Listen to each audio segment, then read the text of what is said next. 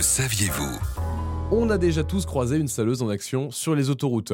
Mais une saleuse, comment ça fonctionne? Eh bien, je me suis rendu dans les garages du centre de Senlis avec Eric Levagresse, responsable des équipes d'entretien et d'intervention de ce centre. Alors Eric, on est devant ces mastodontes dans euh, les garages euh, et les ateliers du centre de Senlis. Ces grandes saleuses, on en voit quatre face à nous, toutes équipées de la même manière. Euh, comment est équipée une saleuse aujourd'hui? La saleuse en elle-même, c'est donc un ensemble poids lourd plus saleuse, c'est euh, un bac euh, dans lequel on vient mettre du sel sec et puis des réservoirs sur le côté qui permettent de stocker de la saumure, de l'eau saturée en sel, puisque au final, quand on fait un salage, en fait, on vient répandre à la fois du sel sec et de la saumure, une sorte de bouillie de sel en fait, voilà qu'on crée, qui se répand sur la chaussée. Donc là, on parle du dispositif qui permet de saler les voies, mais on peut également ajouter une lame devant la saleuse. Ça aussi, c'est énorme. Ça sert à quoi? En cas de neige, effectivement, il faut, il faut à la fois euh, pouvoir saler, mais également pousser la neige. Et donc pour pousser la neige, il faut qu'on équipe la saleuse d'une lame, donc une lame de déneigement. Quels sont les bons réflexes à avoir à l'approche d'une saleuse Généralement, une saleuse, alors notamment sur l'autoroute A1, la saleuse va, va rouler sur la voie médiane, donc la voie du milieu, donc, euh, et elle roule à 50 km/h environ. Donc 50 km/h, quand vous arrivez, euh, quand vous roulez à 130 km/h,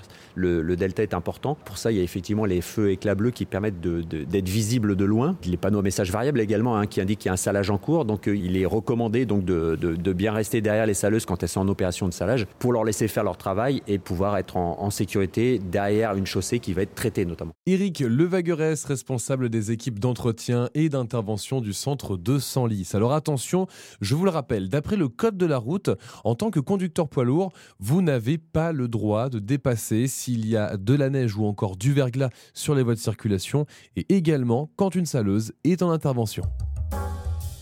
Retrouvez toutes les chroniques de Sanef 177 sur sanef177.com.